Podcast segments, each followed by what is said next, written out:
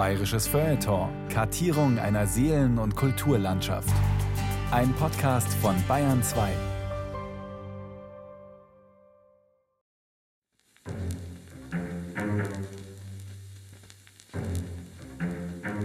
Literatur und Revolution. Jüdische Schriftsteller in München 1918-19 von Thomas Grasberger.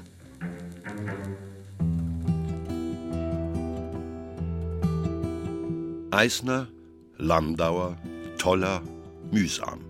Vier Namen. Vier Charaktere, die unterschiedlicher nicht sein könnten. Für einen kurzen Augenblick weist ihnen die Weltgeschichte tragende Rollen zu. Als Politiker. In jenen Wochen nach dem Ersten Weltkrieg, als über München die roten Fahnen der Revolution wehen und alle Welt von Frieden, Demokratie und Sozialismus träumt. Vier Literaten, vier Lebensgeschichten. Kurt Eisner, geboren 1867 in Berlin, Sohn eines jüdischen Textilfabrikanten, Journalist, Sozialdemokrat, Kriegsgegner, Dichter. Die Menschheit gesunde in schaffendem Bunde. Das neue Reich ersteht. O Welt, werde froh. Gustav Landauer, geboren 1870 in Karlsruhe, zweites Kind eines jüdischen Schuhwarenhändlers, politischer Journalist, Kulturkritiker, Literaturwissenschaftler, Pazifist. Bedeutendster Theoretiker des deutschen Anarchismus im 20. Jahrhundert. Jetzt geht es um Sinn, um die höchsten Dinge der Menschheit, um gerechten Ausgleich und vernünftiges, schönes Leben. Erich Mühsam, geboren 1878 in Berlin, aufgewachsen in Lübeck, als viertes Kind des jüdischen Apothekers Siegfried Mühsam und seiner Frau. Enfant terrible, Dichter, Bohemien, Antimilitarist, Anarchist. Ich galt ja wohl lange Zeit als Prototyp eines Kaffeehausliteraten. Und doch war es für niemanden ein Geheimnis, dass ich in Arbeiterzirkeln verkehrte, mit Zettelverteilung und Hauspropaganda Kleinarbeit tat, an Gruppenabenden Vorträge und in öffentlichen Versammlungen Agitationsreden hielt. Ernst Toller, geboren 1893 in Samotschin, Provinz Posen, damals Westpreußen. Sohn einer wohlhabenden jüdischen Kaufmannsfamilie, glühender Pazifist und Sozialist, Dramatiker. Geht hin zu den Reichen und zeigt ihnen ihr Herz, das ein Schutthaufen ward. Doch seid gütig zu ihnen, denn auch sie sind Arme, Verirrte. Aber zertrümmert die Burgen, zertrümmert lachend die falschen Burgen, gebaut aus Schlacke, aus ausgedörrter Schlacke. Eisner, Landauer, Toller, Mühsam.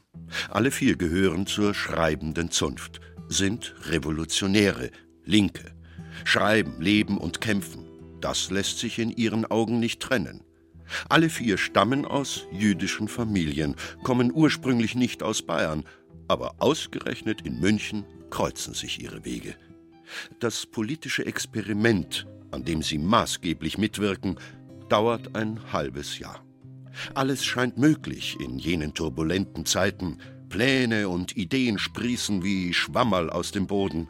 Pazifistische, idealistische, kommunistische, anarchistische. Wie kann eine bessere, gerechtere, friedlichere Welt ausschauen, ein humaner Sozialismus? Die vier sind da keineswegs immer einer Meinung, sagt Michael Brenner, Professor für jüdische Geschichte und Kultur an der Ludwig-Maximilians-Universität München. Sie träumten von etwas unterschiedlichen Dingen, aber was sie doch verband in ihren Träumen, war die Idee, einen demokratischen Staat zu schaffen, einen Staat, der sich von diesem doch sehr autokratischen wilhelminischen Kaiserreich unterschied und auch von der Wittelsbacher Monarchie, die durchaus nicht das war, was wir heute als eine moderne Demokratie bezeichnen. Bayern im Herbst 1918. Die Menschen sind des Krieges müde und wollen nicht länger hungern, haben genug gelitten, haben genug vom preußischen Obrigkeitsstaat und der bayerischen Monarchie. Es gärt im Land. Und ausgerechnet in München geht's los, zwei Tage vor dem Umsturz in Berlin. Ausgerechnet ein Berliner Jude wird an der Isar zum bayerischen Volkshelden. Kurt Eisner. Ein Bilderbuchintellektueller mit Rauschebart, Schlapphut und Brille. Ausgerechnet der erobert die Herzen der kleinen Leute. Kurt Eisner führt am 7. November 1918 die Revolution in Bayern an. Volksgenossen, um nach jahrelanger Vernichtung aufzubauen, hat das Volk die Macht der Zivil- und Militärbehörden gestürzt und die Regierung selbst in die Hand genommen. Es geht alles sehr schnell. Der 7. November ist ein warmer Herbsttag in München. 50.000 Menschen treffen sich auf der Theresienwiese zur Friedensdemonstration. An allen Ecken hört man tönende Reden von verschiedenen linken Anführern. An jenem Donnerstag schlägt der unabhängige Sozialdemokrat Kurt Eisner seinem Erzrivalen, dem rechten Mehrheitssozialdemokraten Erhard Auer, ein Schnippchen. Auer ist mit seinen Anhängern schon beim Rückzug, als Eisner seinen Arbeitern und Soldaten zuruft: Es ist Zeit zum Handeln. Weg mit dem König. Schluss mit dem Krieg. Hand in Hand mit dem blinden niederbayerischen Bauernführer Ludwig Gandorfer zieht Eisner zu den Kasernen. Viele Münchner schließen sich an. Kein Mensch will auch nur einen Finger rühren für die morsche Monarchie. Am Ende dieses Tages wird König Ludwig III. seine Zigarren und seine Familie einpacken und ins Exil fliehen. Die Dynastie Wittelsbach ist abgesetzt. Hoch die Republik! Der Arbeiter- und Soldatenrat, gezeichnet Kurt Eisner. Im neuen Volksstaat Bayern werden nun an die 7000 Soldaten, Arbeiter und Bauernräte gegründet. Sie sind die Triebfedern der Revolution. Und Eisner steht vorn dran. Aber er will keinen Putsch, sondern eine stabile Regierung. Trägt seinem Erzrivalen Erhard Auer das Innenministerium an.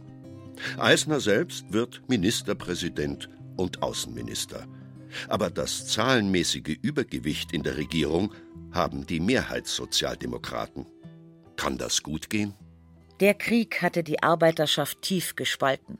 Die sozialdemokratische Fraktion im Deutschen Reichstag hatte 1914 für die nötigen Kredite gestimmt. Nur ein Dutzend Abgeordnete um Karl Liebknecht und Rosa Luxemburg verweigerte die Zustimmung, gründete die Gruppe Internationale, aus der 1916 der Spartakusbund wurde. Im April darauf spaltet sich die unabhängige Sozialdemokratische Partei Deutschlands USPD von der Mutterpartei ab. Zu diesen Unabhängigen gehören nicht nur revolutionäre Spartakisten, sondern auch Traditionalisten oder Revisionisten wie Eduard Bernstein und Kurt Eisner. Eisner, einst leitender Redakteur beim Parteiorgan Vorwärts, war von der SPD-Leitung in Berlin aus dem Amt gedrängt worden und 1907 nach Bayern gezogen. Seither sah er im preußischen Obrigkeitsstaat die Hauptgefahr für den Frieden.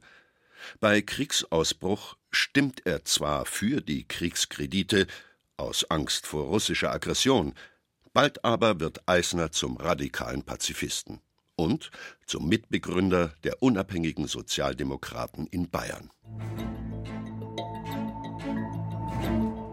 Eisner studierter Philosoph und Germanist, steht näher bei Kant als bei Marx.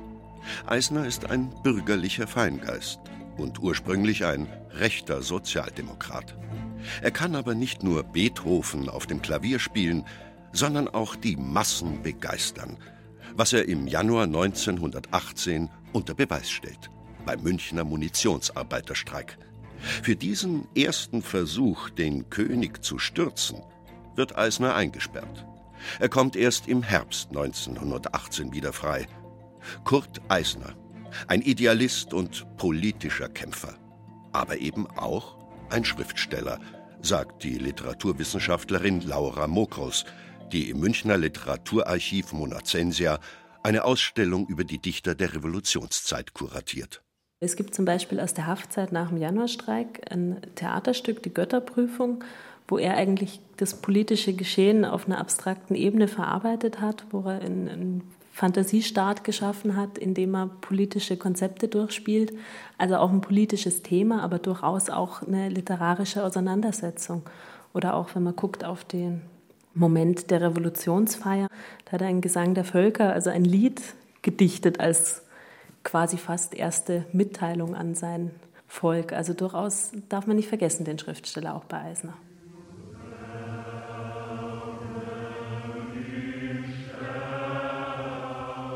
Wir werben im Sterben um ferne Gestirne. Sie blinken im Sinken und stürzen in Nacht. Es wollen die Massen nicht das Leben hassen. Die Freiheit ruft empor, von den Sternen begrenzt. 29. November 1918. An diesem Freitag sieht man keine bürgerlichen Anzüge im Münchner Nationaltheater, dafür viele Arbeiterjoppen. Die Revolution feiert sich selbst. Und der bayerische Ministerpräsident Eisner spricht von einem Märchen, das Wirklichkeit geworden ist, vom Sozialismus, an dessen Aufbau sich möglichst viele beteiligen sollen. Wir verstehen unter Demokratie nicht, dass alle paar Jahre alle Bürger das Wahlrecht ausüben und die Welt regieren mit neuen Ministern und neuem Parlament. Wir wollen der Welt das Beispiel geben, dass endlich einmal eine Revolution, vielleicht die erste Revolution der Weltgeschichte, die Idee, das Ideal und die Wirklichkeit vereint. Im Publikum sitzt ein hochgewachsener Mann, Ende 40 mit Rauschebart und langem Haar, Gustav Landauer, der Philosoph, Mystiker und Shakespeare-Forscher. Vor allem aber ist Landauer der Denker des Anarchismus im deutschsprachigen Raum. Herrschaft, Hierarchie und Zwang lehnt er ebenso ab wie jede Form von Gewalt. Er will den neuen, freien Menschen, das selbstständige Individuum, das sich in solidarischen Gemeinschaften zusammenschließt, freiwillig. Staat im herkömmlichen Sinn ist mit diesem Landauer also keiner zu machen. Ich stelle mir mal ganz still und besonnen vor. Er ist auch der schriftstellerischste, so wenn man an die Vorstellung, die man vom Schriftsteller, der zu Hause sitzt und schreibt, hat, wenn man an die denkt. Er ist aber auch ganz, ganz stark politisch von Anfang an eigentlich, war auch ganz früh schon mal in Haft, weil er sich eingesetzt hat für jemanden, der in seinen Augen unschuldig zu lebenslanger Haft verurteilt war. Also auch jemand, der immer an die anderen denkt, der und aber dann eben den Schritt weitergeht und sich überlegt, wie kann man wirklich eine Veränderung in der Gesellschaft bewerkstelligen, was kann man tun, der dann dieses Konzept vom Sozialistischen Bund entwickelt, von diesem Zusammenleben in Kleingruppen, wo eine Mitbestimmung möglich ist, wie man sich organisieren kann. Landauer lässt sich nicht lange bitten, als Kurt Eisner ihn Mitte November nach München einlädt, um durch rednerische Betätigung an der Umbildung der Seelen mitzuarbeiten.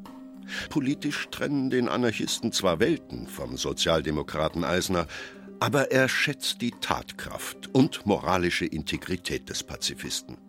Kaum angekommen, trifft Landauer auch seinen alten Freund Erich Mühsam wieder, den Bohemien und Bürgerschreck aus Schwabing.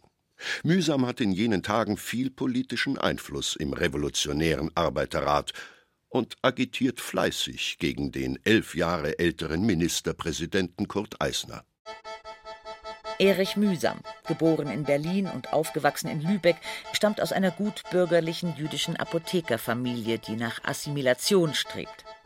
Der Vater, ein kaisertreuer Lübecker Ratsherr, ist autoritär und streng.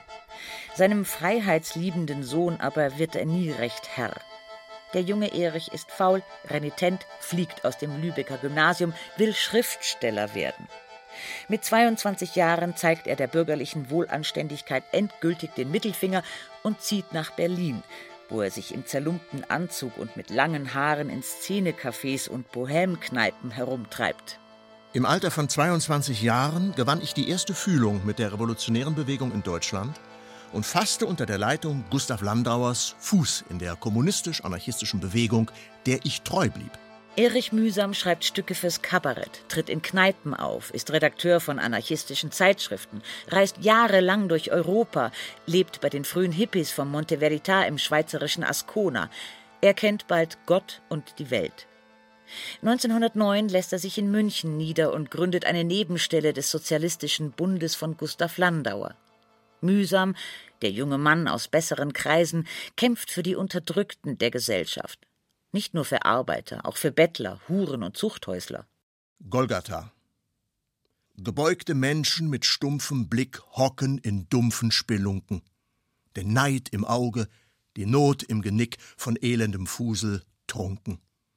Da tönt eine Stimme von außen herein Kopf hoch, ihr seid nicht verloren. Ich füll eure Becher mit goldenem Wein auch euch ist der Heiland geboren. Ein seltsamer Heiliger, dieser Dichter Erich Mühsam.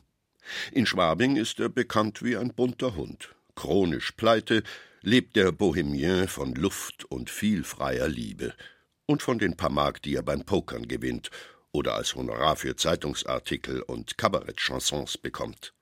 Mit einem gediegenen Sozialdemokraten wie Kurt Eisner ist mühsam nur schwer unter einen Hut zu bringen, sagt Laura Mokros. Er versucht in München ja nach dem Konzept eigentlich von Landauers Sozialistischem Bund mit seiner Gruppe Tat ganz früh die Arbeiter aufzuklären, dass es ein anderes Leben gibt, dass es nicht so schlimm sein muss, sondern dass man es versuchen könnte zu ändern. Also er ist eigentlich auf seine manchmal ein bisschen eigenständige Art fast am nächsten an den Arbeitern dran. Als Antimilitarist, Kriegsgegner und Propagandist der Tat wird Mühsam natürlich von den Behörden überwacht und ins Exil aufs oberbayerische Land verbannt, nach Traunstein. Aber als am 7. November 1918 die Revolution ausbricht, ist er wieder in München. Mit geschwungenem Regenschirm stürmt der Anarchist mühsam die Kasernen und wird eine der führenden Figuren im revolutionären Arbeiterrat.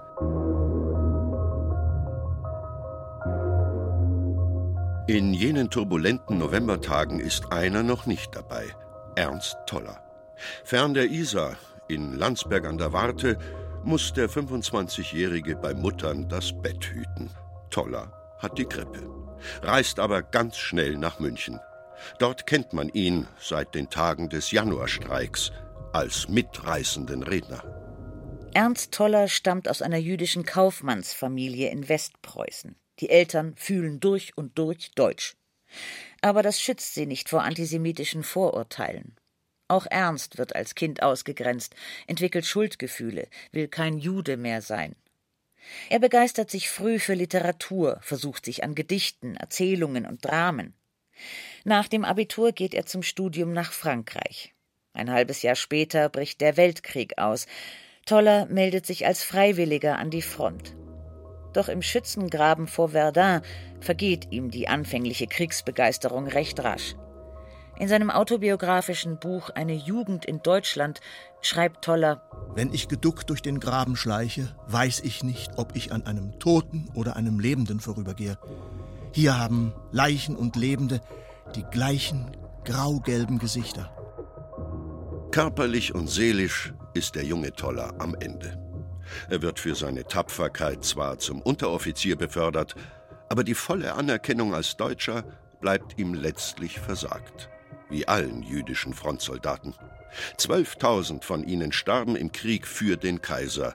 Vergeblich, sagt Philipp Tyson, Professor für deutsche und europäische Literaturgeschichte an der Universität Zürich. Ernst Toller ist ein gutes Beispiel eigentlich dafür für jemanden, der zunächst als Jude sich zum Ziel gesetzt hatte, beweisen zu müssen, dass er doch ein guter Deutscher ist. Und der hat natürlich dann schon mitbekommen, dass man zwar mitkämpfen darf als Jude und wenn es nicht gut geht, ne, das ist immer das Gleiche. Sobald es Krisen gibt, braucht man einen Schuldigen und dann sind natürlich immer die Juden die Ersten. Weil die natürlich gar nicht hundertprozentig loyal sein können, egal was sie tun. Das ist genau das, was der Toller auch erleben musste.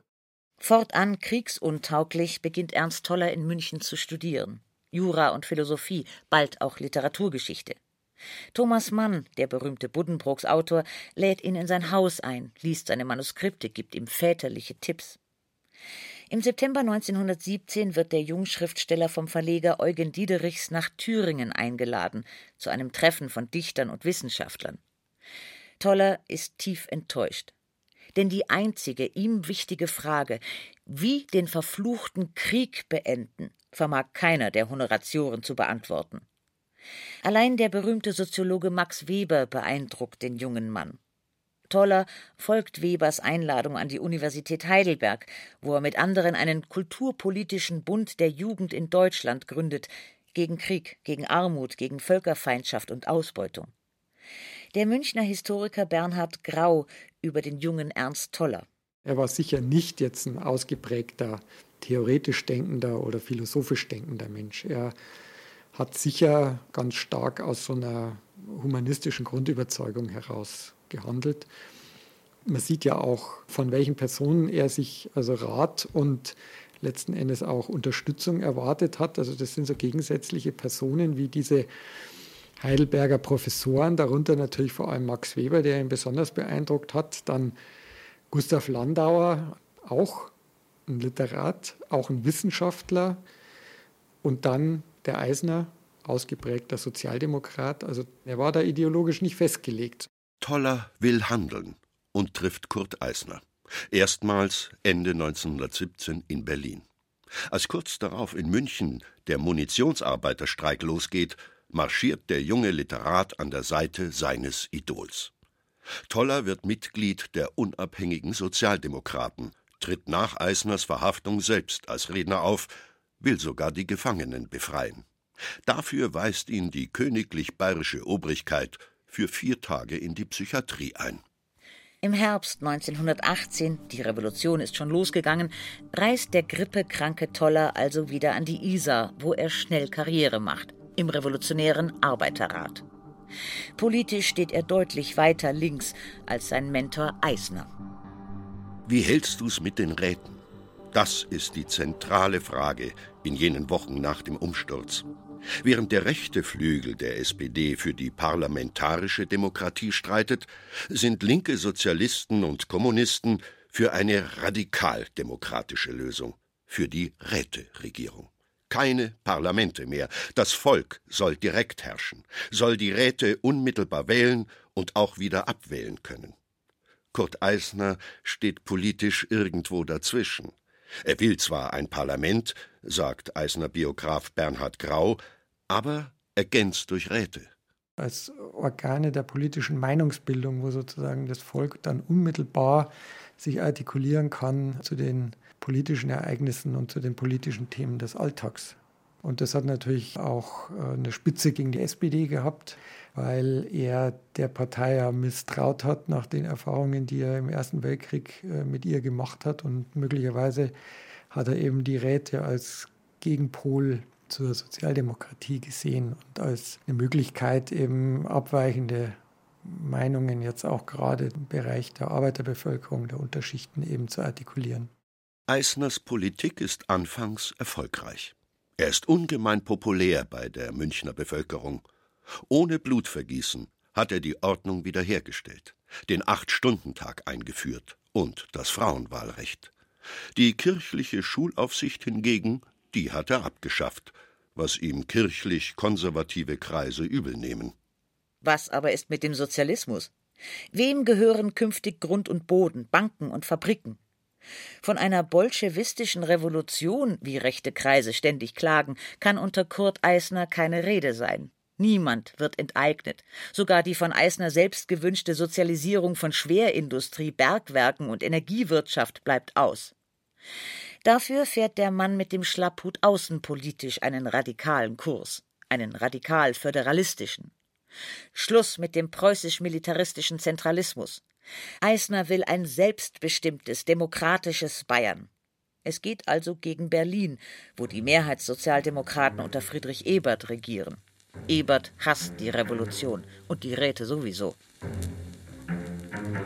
Ministerpräsident Eisner steht bald zwischen allen Fronten. In Berlin die Eberts, in München die Auerochsen, also seine Koalitionspartner von der MSPD mit dem Innenminister Erhard Auer. Und ganz links, da träumen Radikale davon, alle Macht den Räten zu übertragen. Vor allem die Spartakisten schlagen martialische Töne an, fordern Revolutionstribunale zur Bestrafung von Konterrevolutionären und die Gründung einer Roten Armee. Gustav Landauer, der überzeugte Antimarxist und Anarchist, wettert gegen dieses ewige Blutspucken. Das Ideal der Gewaltlosigkeit lasse sich nicht mit Gewalt erreichen. Mit Rache schafft man keine neue Welt. Erich Mühsam hingegen arbeitet mit den Spartakisten zusammen. Die uralte Fehde zwischen Marx und Bakunin scheint Vergangenheit zu sein. Ende November 1918 gründet Mühsam die Vereinigung Revolutionärer Internationalisten Bayerns. Wir sind nicht zufrieden mit der Beschränkung der revolutionären Forderungen auf politische Angelegenheiten. Wir verlangen die Verwirklichung des Sozialismus als Krönung der gegenwärtigen Volksbewegung. Das Mittel der Revolution heißt Revolution. Das ist nicht Mord und Totschlag, sondern Aufbau und Verwirklichung. Doch von Aufbau keine Spur. Es fehlt in München an Lebensmitteln und Wohnungen. Die Zahl der Arbeitslosen steigt auf 40.000. Am 7. Januar 1919 demonstrieren 4000 Arbeitslose auf der Theresienwiese. Die Sache eskaliert. Es kommt zu Schießereien mit Sicherheitskräften. Drei Tote, acht Schwerverletzte. Kurt Eisner, grad noch Anführer einer friedlichen Revolution, lässt jetzt Erich Mühsam, Max Levien und zehn andere Genossen verhaften und nach Stadelheim bringen. Aber die Gefangenen werden wieder befreit. Eisner muss nachgeben. Und noch einer Front sieht sich Eisner als erster bayerischer Ministerpräsident gegenüber, der Presse. Früh schon verbreiten vor allem konservative Blätter böse Gerüchte und Lügen über ihn. Nicht selten mit judenfeindlichen Untertönen. Jude, Bolschewist, Landesverräter lautet der antisemitische Dreiklang, sagt Michael Brenner, der zur hundertjährigen Wiederkehr der Revolution ein Buch geschrieben hat. Der lange Schatten der Revolution, Juden und Antisemiten in Hitlers München 1918 bis 1923. Die politische Rechte schäumte damals vor Wut, sagt Brenner, weil Kurt Eisner dem kaiserlichen Deutschland alle Schuld für den Weltkrieg gab. Dafür wurde er natürlich sehr oft als Verräter bezeichnet und als jemand, der mit Schuld war an der Niederlage Deutschlands, also das Schlagwort von der Dolchstoßlegende kam in diesem Zusammenhang auch auf und es traf natürlich vor allem diejenigen, die als die Feinde des Alten Reiches gesehen wurden, Juden, Sozialisten.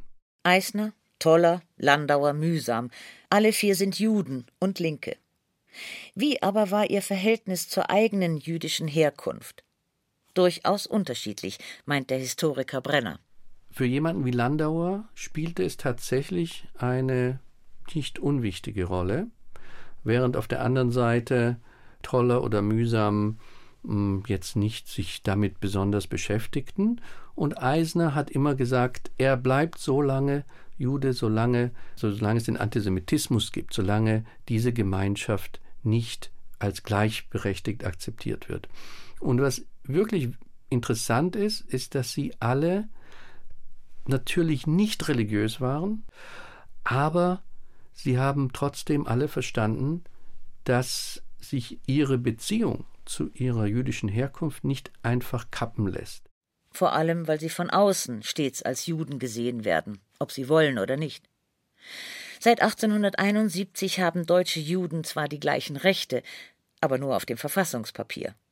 Mit der Revolution soll das endlich anders werden. Viele Juden hoffen auf Veränderung, überall in der Welt.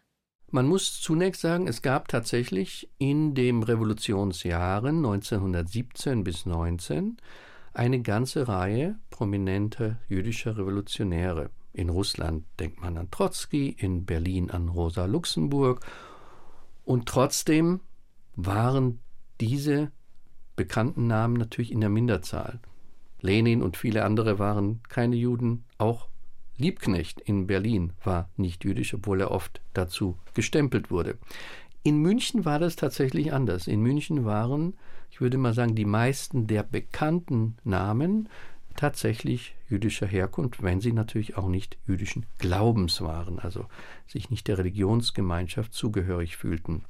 Plötzlich tauchen im öffentlichen Leben also Juden auf, die vorher nicht zu sehen waren, vor allem nicht als Anführer. Michael Brenner nennt zwei wesentliche Gründe, warum eine nicht geringe Zahl von Juden an der Spitze revolutionärer Bewegungen stand. Am Ende der Tage wird die Welt erlöst, alle Menschen sollen auch gleichgestellt sein. Der Sozialismus ist ja so eine Art dieses säkularisierten Messianismus und das war für manche dieser säkularen Juden durchaus attraktiv.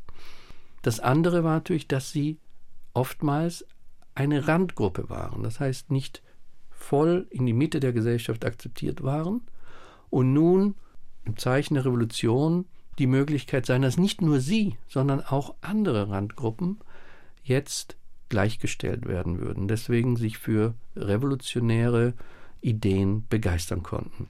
Doch die radikale politische Rechte ist bestens vernetzt und machtmobil. Zwei Putschversuche gegen die neue Republik scheitern.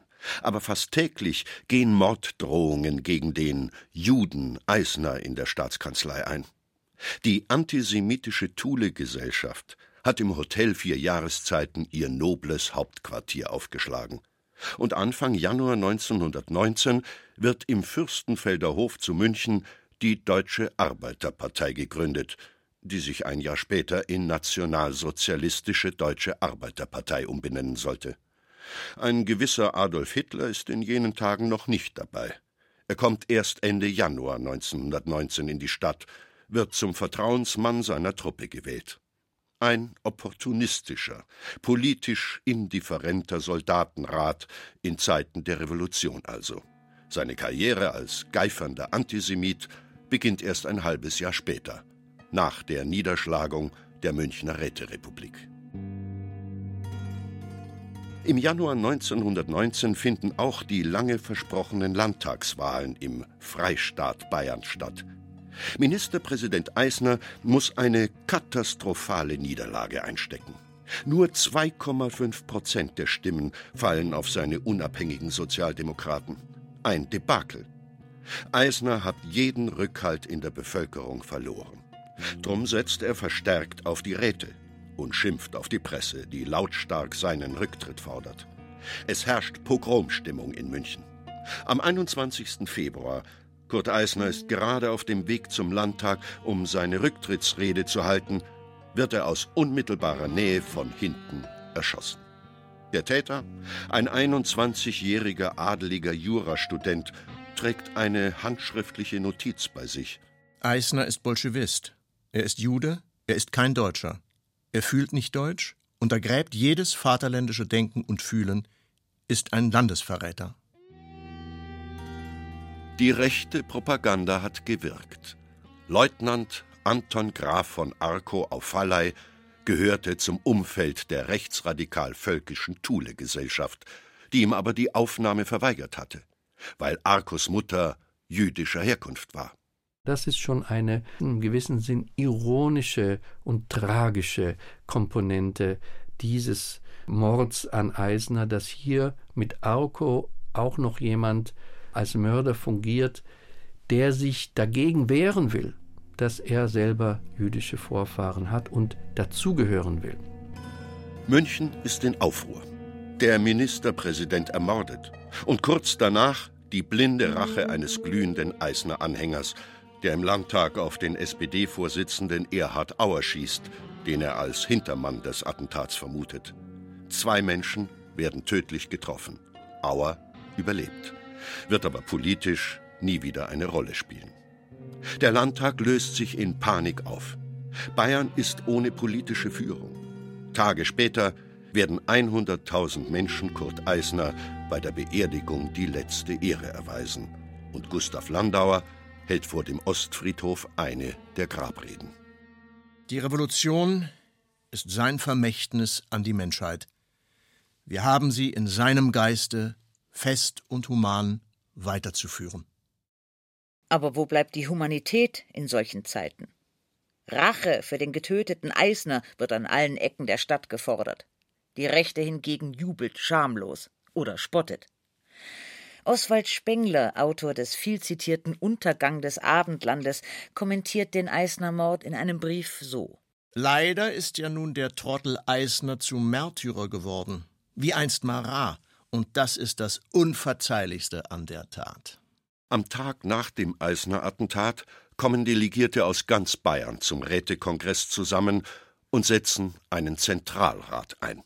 Den Vorsitz samt Regierungsgewalt übernimmt Ernst Niekisch, ein Augsburger Volksschullehrer und linker Sozialdemokrat, der den Rätegedanken befürwortet.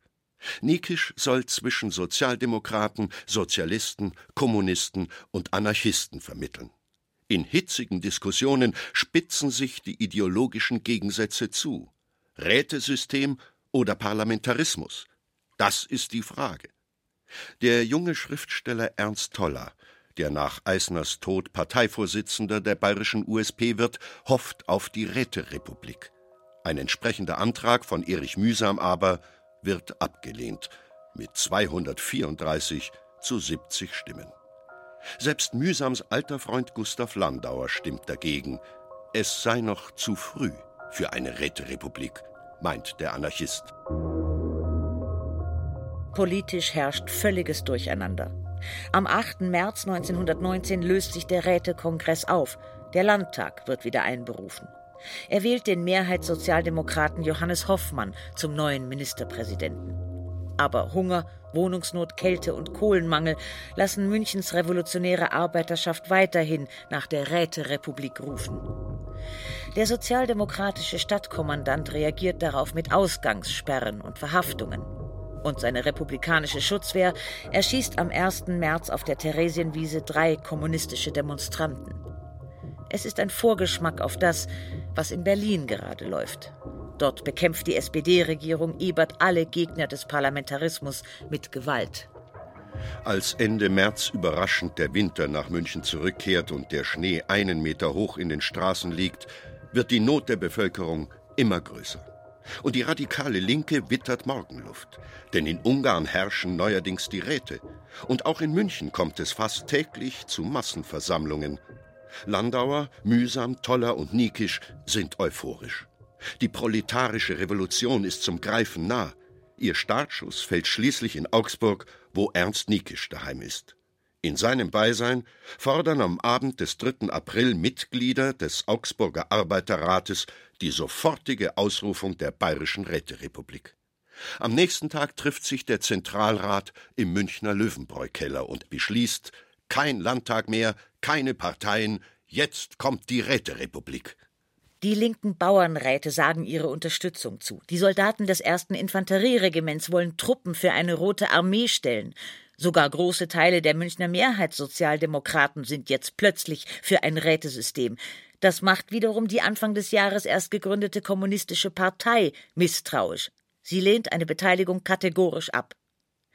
Die Räterepublik komme viel zu früh, klagt der kampferprobte KP-Führer Eugen Levinet, der erst seit kurzem in München ist. Viele große Versammlungen machen noch keine Revolution. Doch die Sache kommt auch ohne die KP ins Rollen. In der Nacht zum 7. April treffen sich Mitglieder des Zentralrats und des Revolutionären Arbeiterrats im Wittelsbacher Palais zu München, ausgerechnet im Schlafzimmer der früheren bayerischen Königin. Ernst Toller, Erich Mühsam, Gustav Landauer und Ernst Niekisch rufen die Räterepublik Bayern aus. Und die vom Landtag gewählte Regierung des Mehrheitssozialdemokraten Hoffmann muss nach Bamberg fliehen.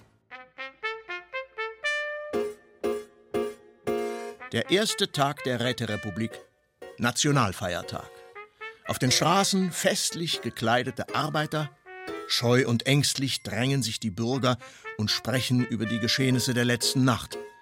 Lastwagen mit Soldaten durchfahren die Stadt, auf dem Wittelsbacher Palais weht die rote Fahne. So beschreibt es Ernst Toller in Eine Jugend in Deutschland. Jetzt regieren also die Schwabinger Literaten. Aber haben sie wirklich die Macht? Nicht nur Toller hat Zweifel. Gustav Landauer schickt einem Freund eine Ansichtskarte mit den skeptischen Zeilen Ich bin nun Beauftragter für Volksaufklärung, Unterricht, Wissenschaft, Künste und noch einiges. Lässt man mir ein paar Wochen Zeit, so hoffe ich etwas zu leisten. Aber leicht möglich, dass es nur ein paar Tage sind, und dann war es ein Traum. Für die linken Literaten ein Traum für das bürgerliche München wohl eher ein Albtraum oder eine Farce. Der konservative Gymnasiallehrer Josef Hofmiller, Essayist und Kritiker, führt damals Tagebuch. Hofmiller prägt für die Räterepublik Begriffe wie Strizikratie oder rotes Kasperltheater. Der 7. April ist als Nationalfeiertag erklärt. Keine Trambahn geht, alle öffentlichen Betriebe ruhen. Ich begreife nur nicht, dass die Herrschaften das nicht eine Woche früher gemacht haben. Ich hätte den 1. April passender gefunden. Spinner, Träumer, Fantasten, Edelanarchisten und weltfremde Kaffeehausliteraten. Das sind die freundlicheren Bezeichnungen. Häufig hört man jetzt in bürgerlichen und rechten Kreisen auch Begriffe wie Verräter, landfremde Elemente, jüdisch-anarchistische Volksverhetzer Die Ausstellungskuratorin Laura Mokros blättert in Plakaten und Flugblättern, die im Münchner Literaturarchiv Monacensia aufbewahrt werden. Es sind Propagandaschriften gegen die Räterepublik.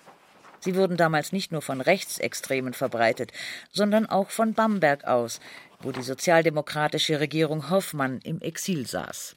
Das hier ist beispielsweise ein Flugblatt, das ist abgeworfen worden in Mengen über München, also auch mit dem Flieger, wo man dann wieder merkt, wie funktioniert auch Propaganda tatsächlich sehr gut, weit verbreitet, wo man dann auch wurde von gemeingefährlicher Geisteskrankheit die Rede ist, die die Räte Republikaner eben gehabt hätten.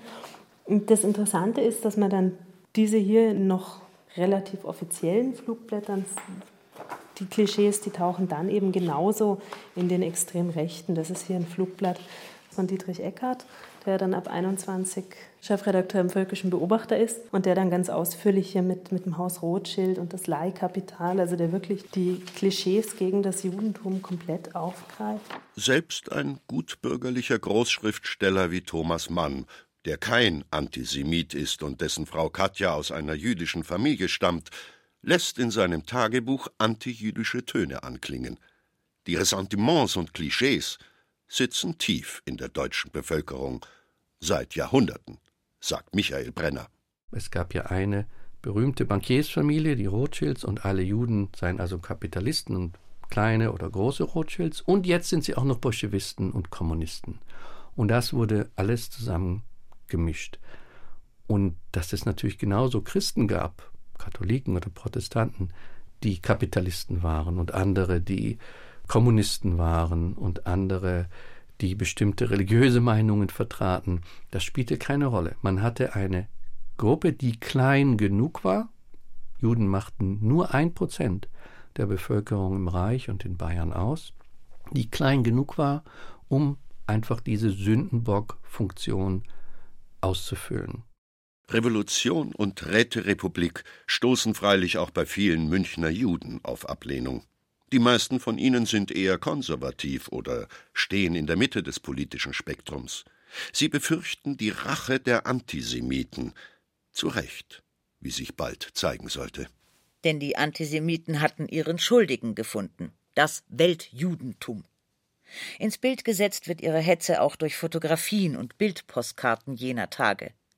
Die meisten stammen vom Pressefotografen Heinrich Hoffmann, der später Hitlers Hoffotograf wird und eine zentrale Figur in der NS-Propaganda. Toller, Mühsam und Landauer stürzen sich in jenen wirren Apriltagen 1919 voll in die politische Arbeit. Sie beschließen viel, aber nur wenig kann umgesetzt werden. Das wenige kommt bei Münchens Arbeitern aber gut an. Freistehende Wohnungen werden an Bedürftige vermittelt. Die Hetzpresse wird zensiert. Das Bürgertum entwaffnet. Und Kulturminister Gustav Landauer reformiert die Bildung und schafft die Prügelstrafe ab. Die Pläne einer vollständigen Sozialisierung werden freilich nicht umgesetzt. Die wirtschaftliche Situation in München ist ohnehin schon desaströs. Oskar Maria Graf beschreibt sie in seinen Kalendergeschichten anschaulich. Der Bahnverkehr stockte, Streiks tobten. Die Geschäftswelt war in tausend Ängsten. Vor den Brotläden stauten sich lange Reihen. Jäh, fast von einem Tag auf den anderen gab es keine Milch, keine Butter, keine Eier und kein Fleisch mehr. Die Bauern lieferten nichts mehr. Und in Berlin will Friedrich Ebert nur die Bamberger Exilregierung Hoffmann anerkennen, als einzig rechtmäßige. Der Sozialdemokrat Hoffmann sammelt seine verbliebenen Kräfte vor Ort. Noch will er die Räteherrschaft ohne fremde Hilfe aus Berlin niederwerfen. 13. April 1919, Palmsonntag. Sechs Tage nach Beginn des ersten Räteexperiments putschen Hoffmann treue republikanische Schutztruppen. Sie stürmen das Wittelsbacher Palais, verhaften Mühsam und andere Zentralratsmitglieder und besetzen den Bahnhof. Es kommt zu Schießereien mit 20 Toten und über 100 Verwundeten. Aber die erst wenige Tage zuvor gegründete Rote Armee kann die Putschisten zurückwerfen. Die erste Räterepublik der Literaten ist trotzdem am Ende. Denn jetzt greifen die Kommunisten unter Max Levien und Eugen Levinet ein. Sie beenden das Experiment der von ihnen sogenannten Scheinräterepublik. Der Schriftsteller Ernst Toller analysiert die Ereignisse später recht nüchtern. Die Räterepublik lässt sich nicht halten. Die Unzulänglichkeit der Führer, der Widerstand der kommunistischen Partei, der Abfall der Rechtssozialisten, die Desorganisation der Verwaltung, die zunehmende Knappheit an Lebensmitteln, die Verwirrung bei den Soldaten, alle diese Umstände müssen den Sturz herbeiführen und der sich organisierenden Konterrevolution Kraft und Elan geben. Die Republik der Dichter ist damit Geschichte. Jetzt herrschen die Kommunisten, aber auch ihre, die zweite Münchner Räterepublik, wird nur knapp drei Wochen überdauern. Und was wird aus den Münchner Literaten? Der Antimarxist und Anarchist Gustav Landauer stellt sich der neuen Räterepublik anfangs zur Verfügung, aber die Kommunisten ignorieren sein Angebot, worüber Landauer nicht unglücklich ist. Denn was jetzt abläuft, schreibt er, ist nur noch zum geringen Teil mein Werk, das Werk der Wärme und des Aufschwungs, der Kultur und der Wiedergeburt. Gustav Landauer zieht nach Großhadern ins Haus der Witwe Eisner und verfolgt das Treiben nun von dort aus. Nur der Pazifist Ernst Toller, obwohl kein Kommunist, unterstützt die neue Räterepublik. Er wird in Dachau Abschnittskommandant der provisorisch zusammengestellten Roten Armee, kämpft für die Verteidigung Münchens, sieht aber bald die Aussichtslosigkeit des Unternehmens.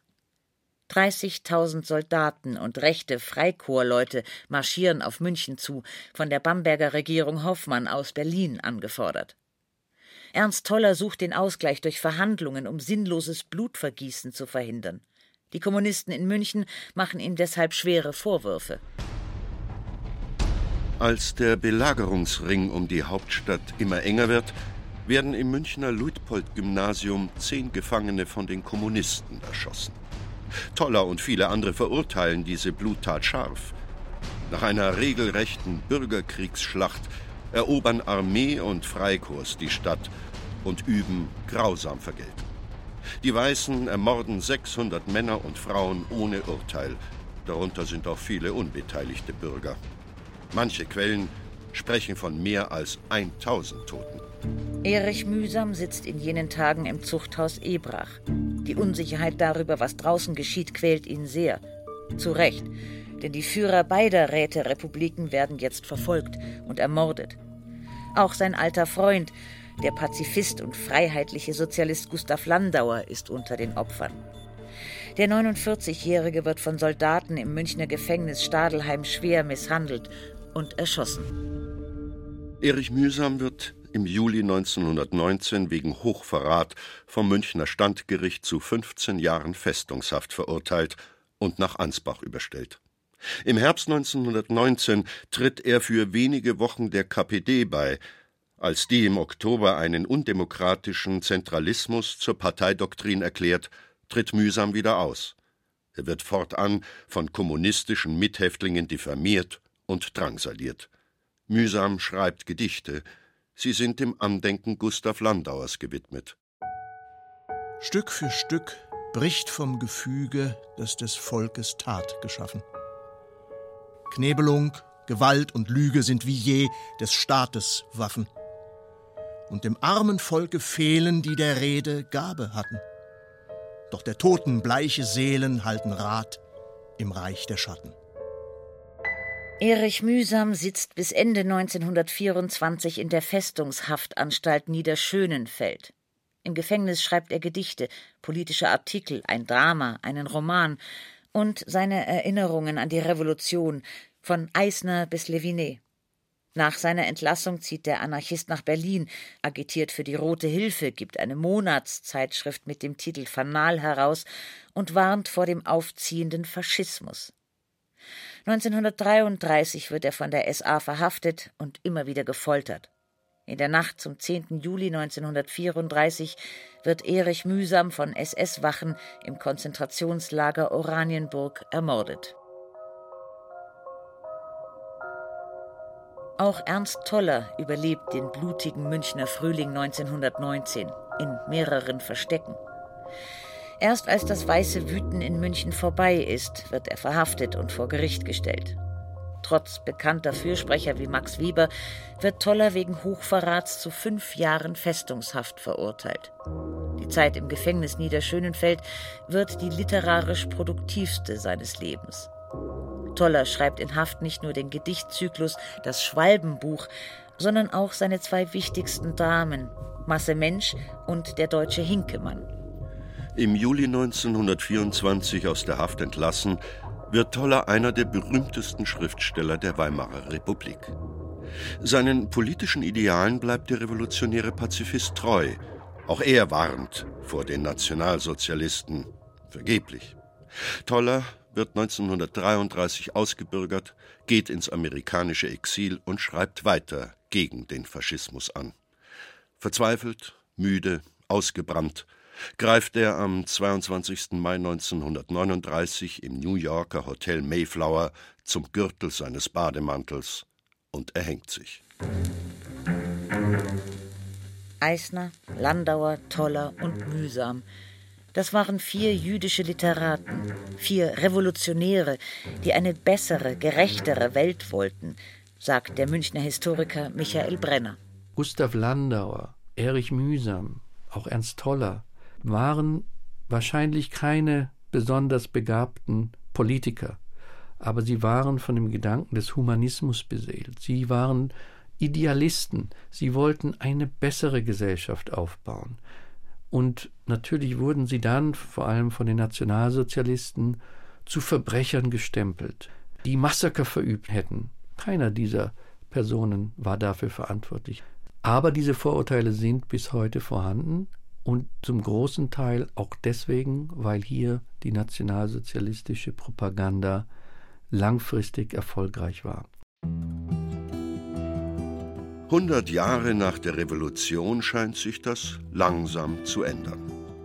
Zu bayerischen Integrationsfiguren werden die vier Schriftsteller so schnell wohl nicht werden, aber etwas mehr Gerechtigkeit könnte ihnen widerfahren.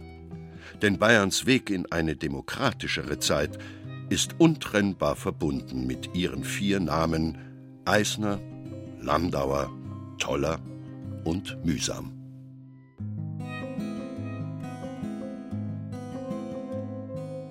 Literatur und Revolution. Jüdische Schriftsteller in München 1918-19. Sie hörten ein bayerisches Feuilleton von Thomas Grasberger. Es sprachen Christiane Rosbach, Alexander Duda und Stefan Hunstein. Ton und Technik Susanne Herzig. Redaktion Ulrich Klenner. Eine Produktion des Bayerischen Rundfunks 2018.